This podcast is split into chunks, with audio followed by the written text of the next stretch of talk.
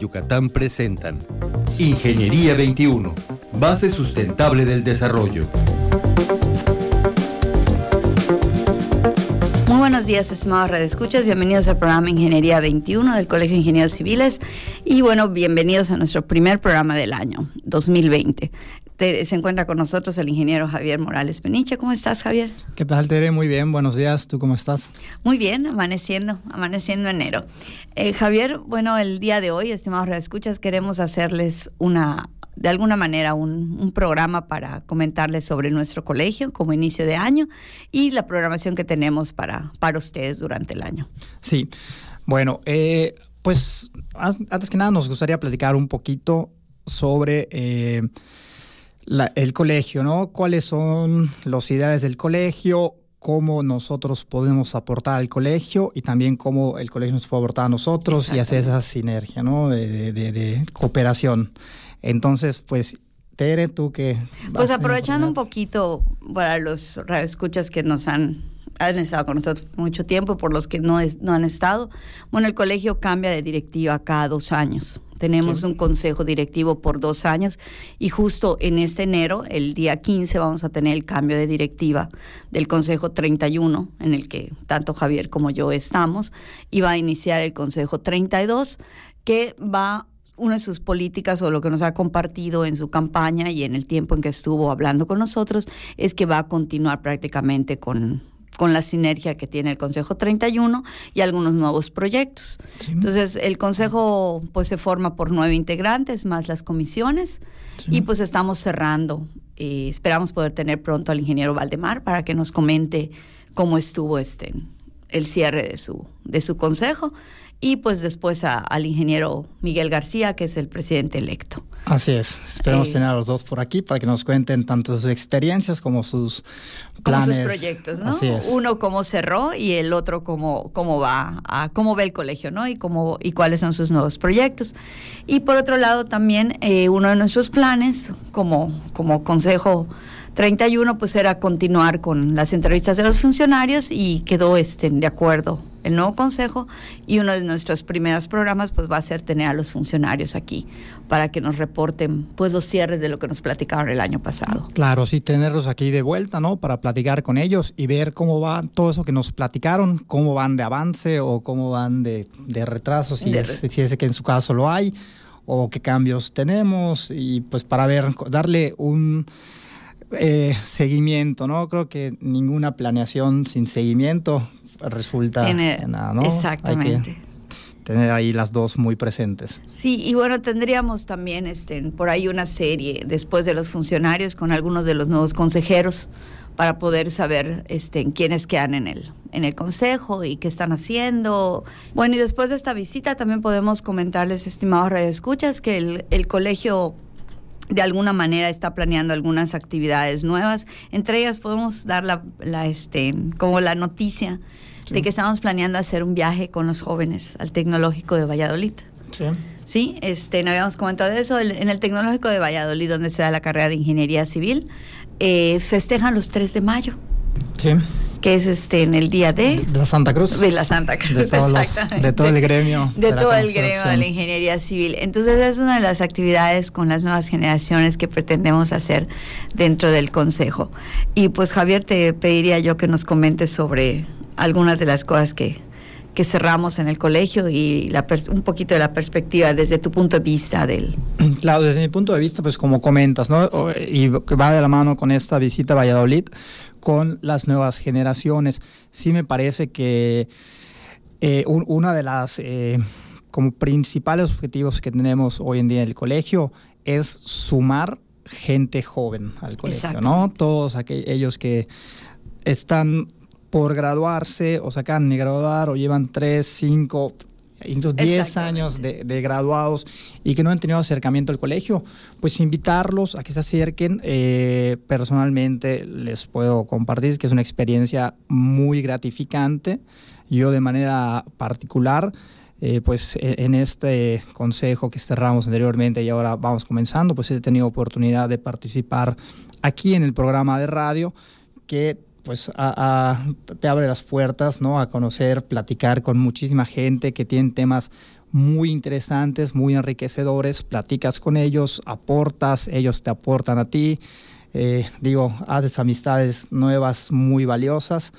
¿no? Eso por una parte. Y, por ejemplo, yo también tuve el año anterior oportunidad de participar eh, con el IMPLAN, en el Plan Integral de Movilidad Urbana Sustentable, que igual, ¿no? Eh, fue un trabajo de 18 meses seguidos con varias dependencias gubernamentales, varios colegios de distintos profesionistas, varias universidades, y pues es un foro en el que hay un gran intercambio de ideas y que al final de cuentas tú lo que aportas el día de mañana lo puedes ver reflejado en alguna ley o en algo que sirve a la sociedad.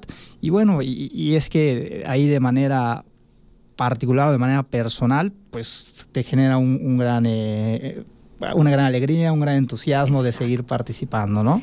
Y yo creo que ahí vas a la parte del meollo del asunto para los que no son ingenieros y nos escuchan y que nos da muchísimo gusto tenerlos como, como parte del público, pero a los que son ingenieros y escuchan el programa y se han preguntado muchas veces, ay, pero es el colegio, ¿qué, no, qué nos aporta? Pues nos aporta muchísimas cosas, pero una de las cosas más importantes son no solo las relaciones, sino el conocer a la gente en otro ambiente. No llegar a su oficina, no pedir una cita, sino conocer a la gente en otro ambiente, en el ambiente de colegas, de amigos. Camaradería. De camaradería, exactamente. A mí me da mucho gusto que los jóvenes que están en el club de estudiantes se sientan ya más descanchados, ya más así como más libres con nosotros, ¿no? Yo recuerdo cuando inicio en el colegio, pues tuve la oportunidad de conocer varios este, ingenieros que ya tenían pues unos 10 o 15 años trabajando, si no es que más, y actualmente pues somos amigos, somos colegas.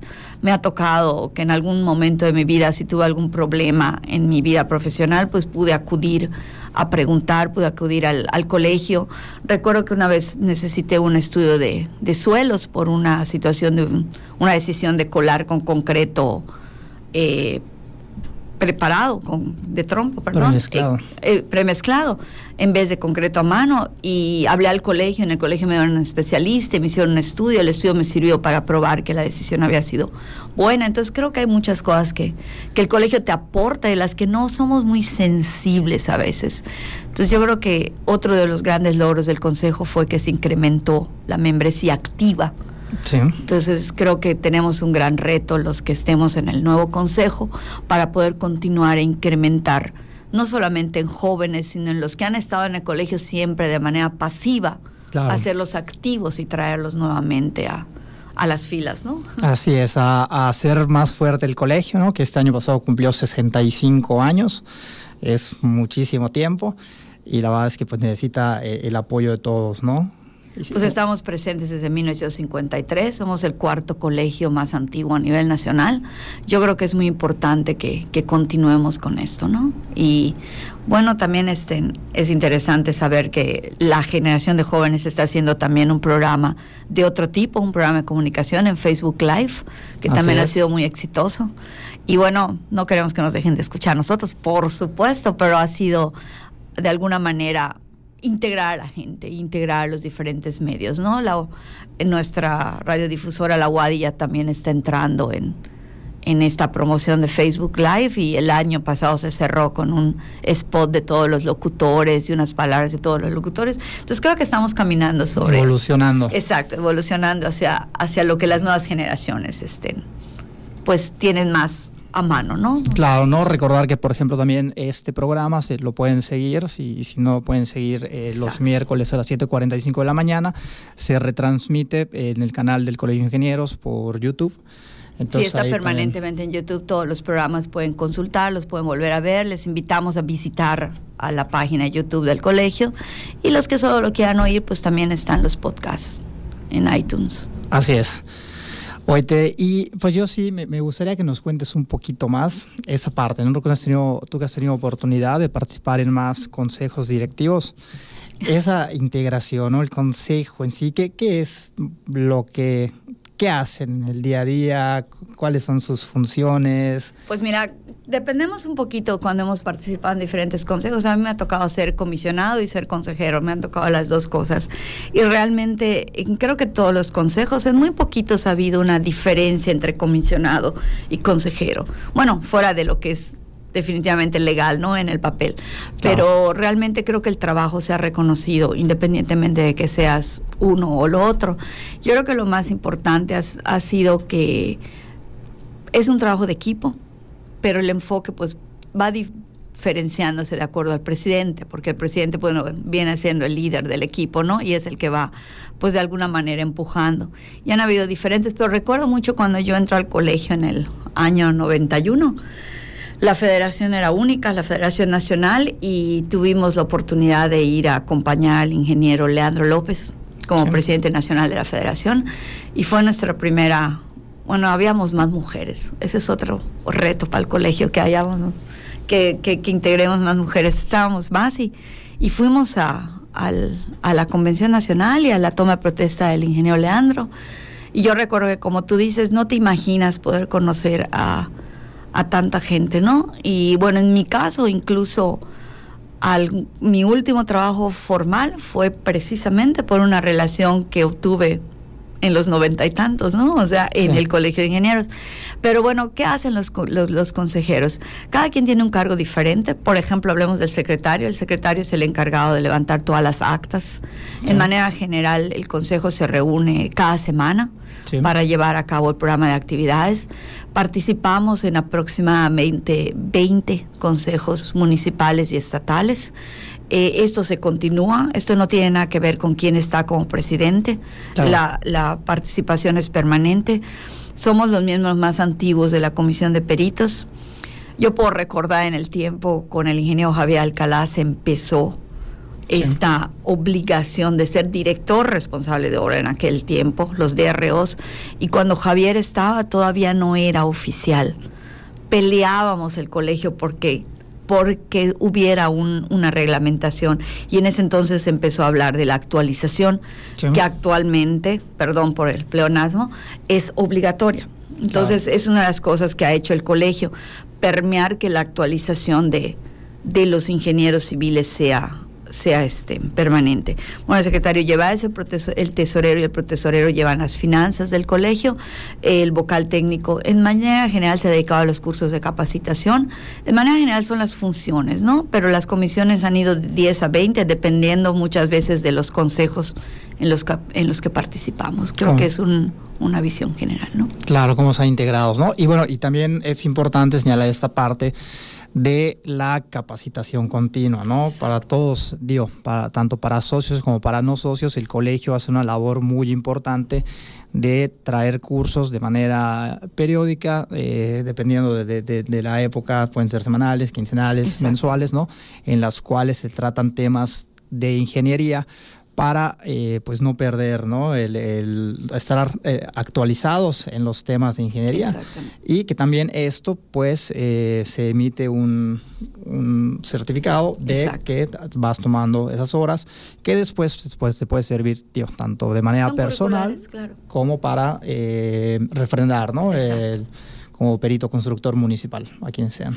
Pues muchísimas gracias, estimados escuchas, muchísimas gracias, Javier, y nos despedimos como nuestro primer programa del año, dándoles gracias por estar con nosotros, recordándoles que la ingeniería se encuentra en todo lo que vemos. Muy buenos días. Ingeniería 21, base sustentable del desarrollo. Producción Radio Universidad y el Colegio de Ingenieros Civiles de Yucatán. Teléfono 925-8723. Correo electrónico ingciviles.prodigy.net.mx. Radio